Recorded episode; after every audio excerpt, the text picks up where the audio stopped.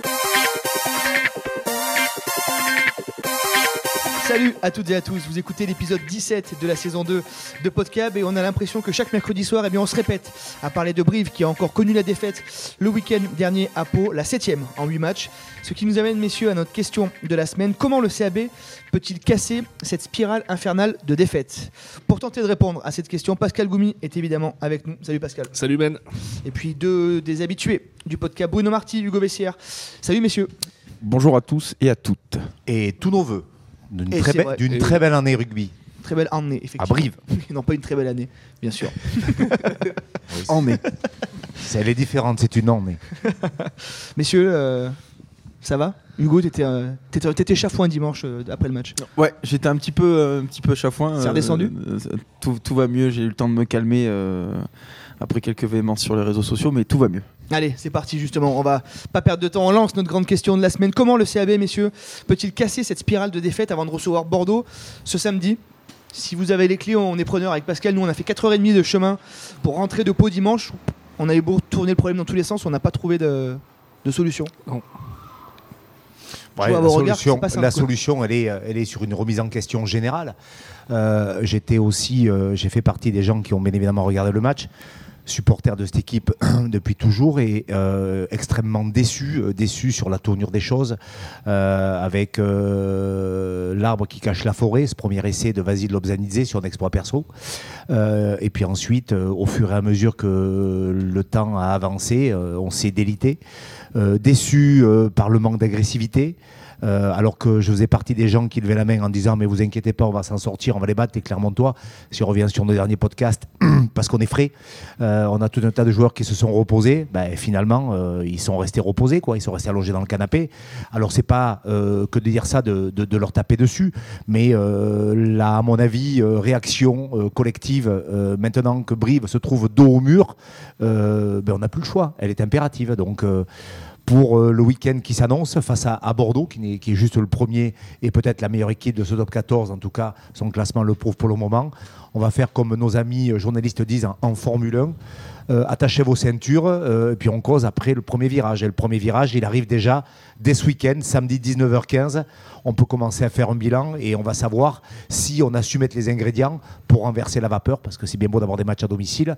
Quand faut-il les gagner? Ouais, on en parlera plus tard de, de cette fameuse euh, équation des matchs à domicile. Hugo, ton sentiment là? On en a parlé, j'ai l'impression que ça fait 8 podcasts qu'on fait sur 17 où on se dit qu'est-ce qui cloche à Brive? Est-ce que Brive va mieux?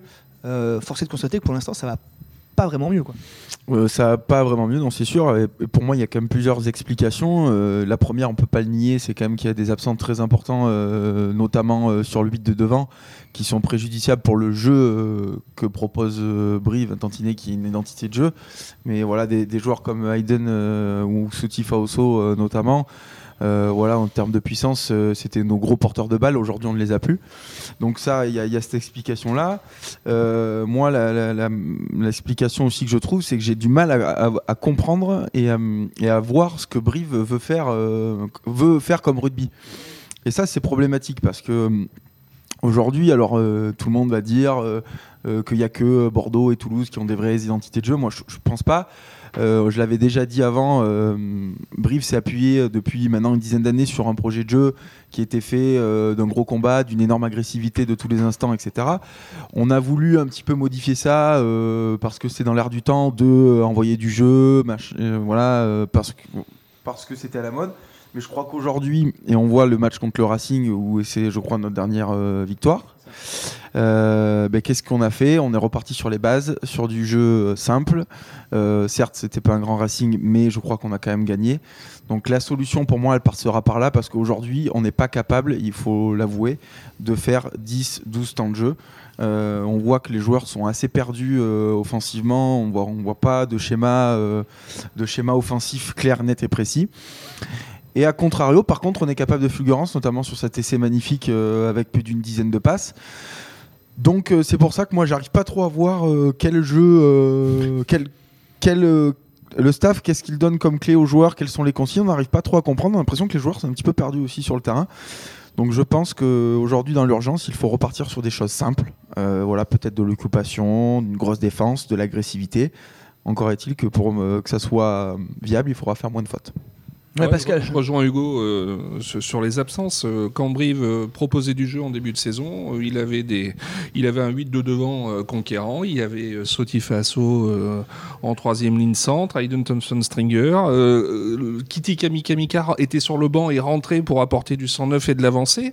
Ces joueurs-là, on ne les a, le Brive ne les a plus. ça, fait trois mois et qu'il n'y a aucune solution. Ça fait, ça fait, trois mois et il n'y a, pas de, a pas de solution. Alors on a beau, on a beau dire oui, tout le monde, on, on est tous de valeur les joueurs sont de valeur égale, bah force est de constater que, que non, et, que le groupe actuel n'est pas du niveau de celui qui a débuté la saison. Et le vrai souci, c'est que ça fait trois mois qu'on a ce constat. Oui, il manque de la puissance, oui, il manque des joueurs. Il en manque partout, des joueurs. Il y a des euh, joueurs qui ne sont pas utilisés. Hein. Oui.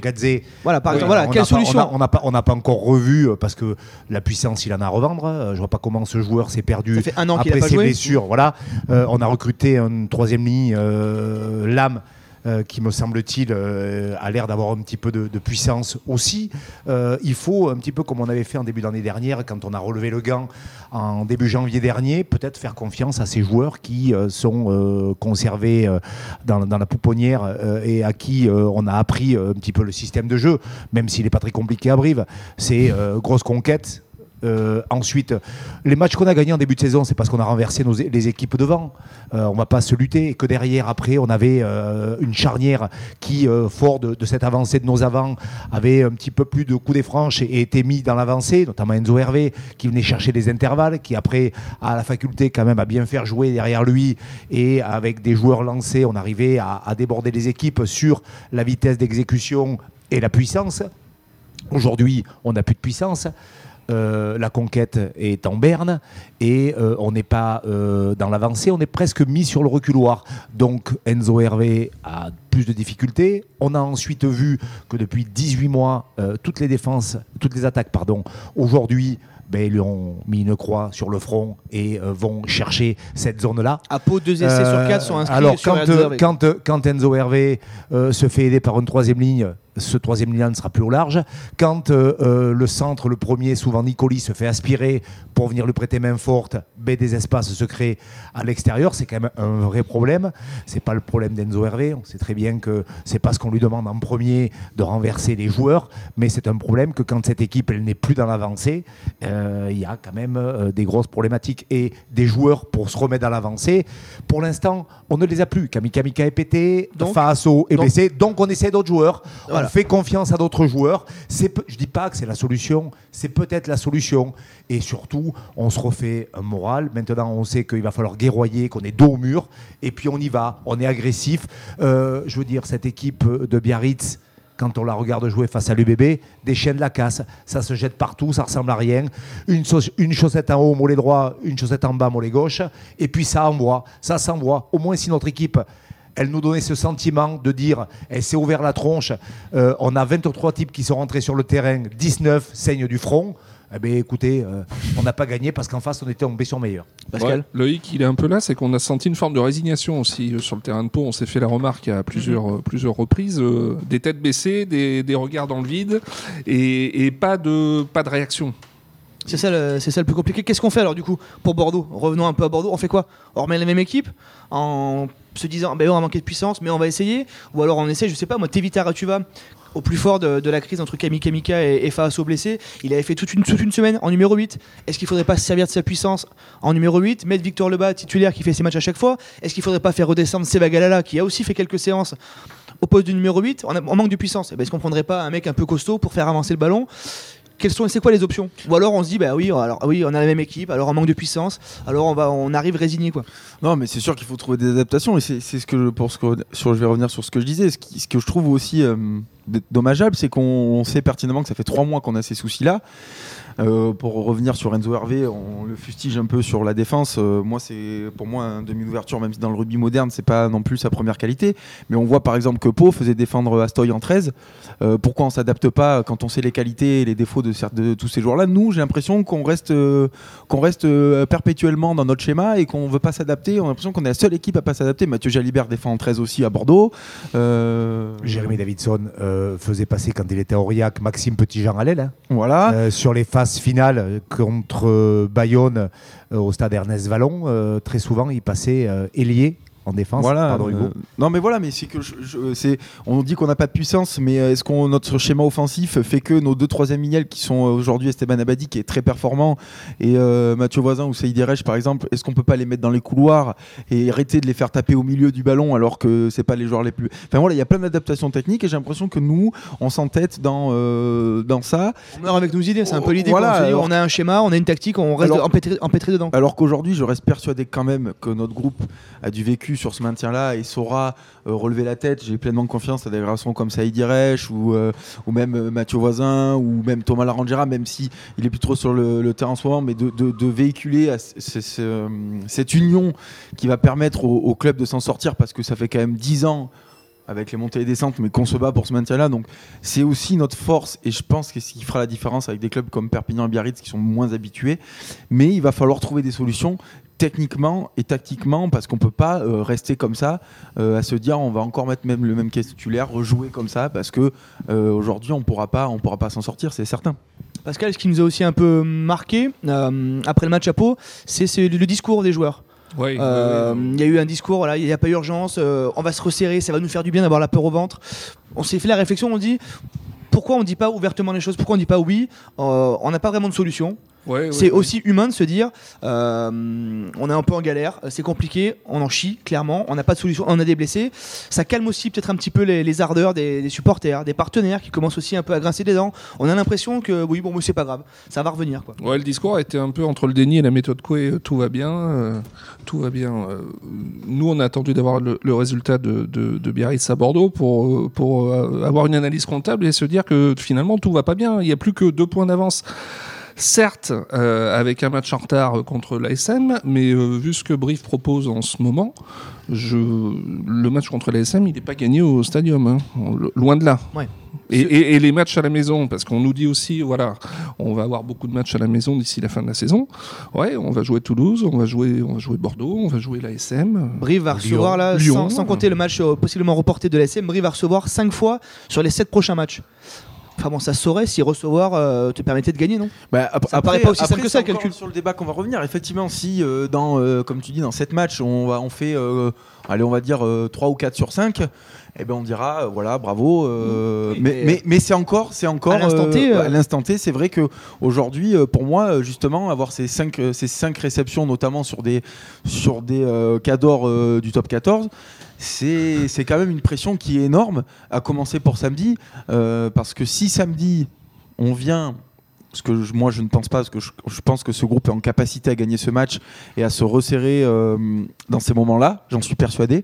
Mais si on est amené à perdre ce match, on aura alors une pression énorme sur ces quatre prochaines réceptions, et notamment sur ce derby qui potentiellement euh, Oui. sera reporté peut-être. Et au milieu, il y a Biarritz Voilà, aussi, accessoirement. donc, donc voilà, attention. Et dans le même temps, samedi, Perpignan et Biarritz euh, s'affrontent. Ça affronte, ouais. Voilà, donc potentiellement une 13e place. euh, Ah, voilà, euh, exactement. Sachant que les planètes sont pas forcément alignées. hein. Bordeaux qui Ouais, était là- tranquillement devant, qui se fait rejoindre à la fin et qui prend deux essais en 10 minutes. Urios qui est fou furieux euh, à la fin, qui a sucré un jour de repos à ses joueurs euh, ce lundi. On sait très bien qu'il a mis des joueurs au repos en plus pour Biarritz. Il pensait que ça allait être peut-être à peu près facile. Il va revenir et à Brive. Il va vouloir crever Brive comme chaque fois qu'il vient à Brive. Ça se passe généralement assez mal pour l'UBB. Il va vouloir euh, redresser la barre. Les planètes sont pas alignées, Bruno. Ouais, vous le savez, messieurs, de toute façon, ce top 14, tous les matchs sont difficiles. Maintenant, à la maison, à l'extérieur, j'ai envie de vous dire, en plus, avec les jauges euh, qui vont être à 5000, on va repartir dans des stades euh, un petit peu. Euh, pas très très intéressants quoi. Euh, Donc ça veut dire que, à mon avis, que ce soit à domicile ou à l'extérieur, ça sera assez partagé. Ce top 14, si on veut exister, euh, effectivement, par rapport à ce qu'on a vu, on était tellement chaud pour recevoir les jaunards, on se sentait prêt, peut-être plus que, que notre équipe. Alors peut-être que le, soufflet est retombé, qu'on s'est dit finalement on part à l'extérieur. ça va passer crème. Non, non, mais on est tous déçus. Je suis pas d'accord avec la communication qui a été faite par notamment Jean-Baptiste. Même si euh, je déplore euh, tous les commentaires négatifs et voire lamentables qu'on a fait sur le garçon euh, sur les réseaux sociaux, je suis pas d'accord avec le fait l'urgence elle est là. Il y a urgence de gagner pour prendre des points. On ne peut pas euh, se satisfaire en ayant l'expérience euh, de descendre pour tous les efforts consentis à remonter. On ne peut pas s'autoriser aujourd'hui à se dire qu'il n'y a pas urgence. Il faut marquer des points. Et c'est pas l'attitude euh, négative de la semaine dernière, parce que pour moi, ce match, il a eu tout de négatif, euh, hormis euh, la sixième et la 73e, où effectivement, je reprends ce qu'a dit Hugo tout à l'heure, on a vu un magnifique essai. Ça veut dire qu'on est capable de les marquer, ces sûr, c'est essais-là. Ça veut dire qu'on est capable de le faire. Donc, euh, remobilisation euh, générale, euh, dirigeants, staff, joueurs. Maintenant, il faut sauver le club, il faut sauver la ville, il faut sauver la région, il faut qu'on garde le haut niveau à Brive et tous les matchs seront importants à la maison ou à domicile. On met le tablier de guerrier avec les joueurs que vous voulez. Moi, je voudrais bien vous voir Seva en 8. On en veut de la puissance, il en a aussi. Bah oui. On peut faire toutes les combinaisons que vous voulez, sauf qu'aujourd'hui, c'est un sport de combat. Et si dans le combat, on ne domine pas l'équipe qui vient ou que l'on reçoit ou chez qui on va, ce qui a été le cas à Pau, vous pouvez me le tourner comme vous voulez, euh, parce que quand même on a aussi récupéré euh, des ballons, Rétif a encore euh, été très important. Il fait euh, 15 dans- plaquages, 15 plaquages, 0 manqué, il fait encore un match voilà, monstrueux, et, ouais. et- et- et dans son rôle de contreur, donc c'est des joueurs derrière ces joueurs-là. Voilà, maintenant il faut aller à la guerre. Maintenant il faut aller à la guerre tous autant qu'on est. Pour Que ce soit les supporters, les dirigeants, le staff et les joueurs. faut aller au combat. Si on veut sauver notre place en top 14, il faut se battre. Pour rebondir sur ce qu'on disait tout à l'heure, on va finir quand même sur une note d'optimisme. Ce podcast, euh, l'année dernière, Brive avait fait six défaites de rang, était au fond du trou aussi, avait trouvé euh, cette ressource mentale et cette cohésion et cette solidarité. Ça va, c'est ça la clé là, Hugo? Oui, c'est ce que je disais. Moi, j'ai l'intime conviction, euh, pour être personnellement un peu proche de certains joueurs, que les joueurs sont ultra motivés et, et- et ont quand même ce vécu de match couperé, de, de maintien, de pression. euh, je- je- j'en suis intimement convaincu. Mais après, pour revenir un petit peu euh, avant, ce qui me dérange aussi, c'est la communication, pas des joueurs, parce que les joueurs, ils n'ont pas forcément à communiquer. Mhm. C'est des dirigeants. Quand on voit la sortie d'Urios après un match gagné, où il flingue ouvertement ses joueurs, alors qu'ils sont premiers, le Stade Toulousain, Hugo Mola, qui, manque- qui parle de manque d'humilité, club deuxième de top 14, nous, on est 12e. Et on, ne- à un moment donné, il faut quelqu'un, alors je sais pas si c'est à Xavier Rick, à Jérémy Davidson, à Simon Guilhem, de dire, oh, à un moment donné, il faut un patron, dire, voilà, stop, maintenant on va se remettre, euh, et mettre un petit peu aussi la pression sur les joueurs. Euh, voilà, parce que c'est un climat comme ça qu'il faut retrouver. Parce que je sais pas si vous vous rappelez euh, l'époque il y a de, Arnaud Mella, etc. C'est-à-dire que tous les week-ends, c'était une pression qui était énorme. Mais ça, les joueurs s'en servaient et se nourrissaient de ça au long de la semaine pour se battre. Donc voilà, il faut, il faut retrouver un peu ce climat-là, de se dire, ben voilà, maintenant on est en opération commando, c'est le maintien, parce qu'on se... Alors je vais pas dire le mot, mais on se pinolait un peu sur, ce, sur cette Mm. euh, huitième, sixième place, euh, voilà, euh, bah, au début de saison. Non, maintenant c'est, euh, comme disait Bruno, le casque à pointe, on y va. On met le bleu de travail. Voilà, le mais le groupe en est capable, moi j'en suis persuadé, les joueurs sont concernés, il y a, on va gagner samedi. Pour rebondir sur ce que tu disais, après le match à Pau, en conférence de presse, on, l'attaché de presse de l'équipe adverse demande qui on veut comme joueur et comme staff. On avait demandé Jérémy Davidson parce qu'on, avec Pascal parce qu'on voulait avoir des réponses à, certaines questions. Euh, c'est Jean-Baptiste Piéjoine qui est venu assumer. Euh, effectivement, on aurait peut-être bien aimé que le manager aussi euh, vienne se présenter pour expliquer tout ça. Bah oui, oui, parce qu'il y, y a quand même un énorme décalage entre ce qui est annoncé le, le- vendredi en présentation et, et- le rendu sur, sur, le terrain le, dimanche. hein. Ça, fait, ça fait quand même huit journées de championnat que ça dure, qu'on nous promet, qu'on nous promet des réactions, qu'on nous promet du combat et à l'arrivée, on- on- là, on reste sur deux, deux, deux fois 40 points dans la musette. Messieurs, ça va gagner du coup samedi? Oui, Moi oui, j'en suis convaincu. Moi, je sais pas, je sais plus parce que parce que vraiment, euh, je suis tellement euh, tombé des nues euh, sur euh, le manque d'agressivité, d'ambition, euh, de pragmatisme, de des fois même réussite. J'ai l'impression que beaucoup de choses nous lâchent. Euh, mais en tout cas, je, sais qu'on a le devoir, euh, nous supporters, euh, et que le club, pour la ville, pour véritablement le bonheur qu'on a d'aller au stadium, on a le devoir de rester dans ce, dans top 14. Et pour y rester, voilà, il faut, il faut se bagarrer plus, montrer plus plus d'ambition aussi dans le jeu. On manque aussi d'ambition dans le jeu, alors qu'à la 73e, on est capable de le faire. Expliquez-moi comment. Euh, Aujourd'hui, on ne lâche pas plus de ballons. Euh, enfin, en tout cas, il faut euh, mobilisation générale, mais pas que du staff, des dirigeants et des joueurs, de la ville, des supporters. Si on est supporter, on va pas leur taper sur la tête sans arrêt. On va essayer de les suivre et de les encourager. Ils font des fautes sur le terrain et dans la communication. Mais on ne va pas bouder le plaisir qu'on a d'aller au stadium, donc il faut gagner.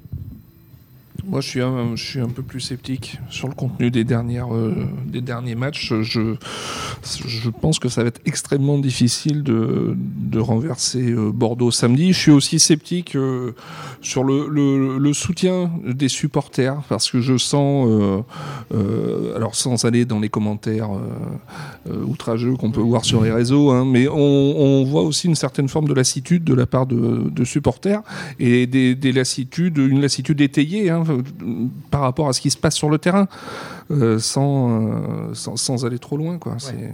Cette semaine va être importante pour le CAB. Euh, ça y dirait, on peut en parler tout à l'heure. C'est lui qui va gérer un petit peu la semaine, on imagine. Le discours dans le vestiaire, euh, rappeler un petit peu tout ce que tu as dit, Hugo, Bruno. Qu'on joue pas que pour un match, on joue pour une ville, on joue pour un club, on joue pour toute une région. C'est ça va être l'importance vraiment d'un mec comme ça là, avec Thomas Aki évidemment, avec tous ces tauliers, euh, tous ces leaders, de rappeler vraiment que bah, eux, je pense que ça y dirait, il va le dire, il y a urgence là. Oui, mais c'est pour ça que moi je suis convaincu euh, et je suis optimiste sur ce match parce que c'est un garçon euh, qui est habité par cette mission qui lui a été donnée maintenant il y a, quelques années en transmission d'Arnaud Mella. Je pense que c'est un joueur qui est pas loin de, finir sa carrière ou peut-être une année de plus, mais donc euh, il a, c'est sa mission de, laisser le club, euh, de laisser le club à ce niveau-là et c'est quelqu'un qui dégage énormément de choses auprès des joueurs. Euh, et on voit que son absence a quand même manqué euh, pendant sa blessure. Peut-être qu'il n'était pas aussi près du groupe euh, ces derniers temps. Il euh, y a des relais avec lui, euh, Thomas Larangera, euh, qui malgré le fait qu'il ne joue plus beaucoup est quand même important aussi.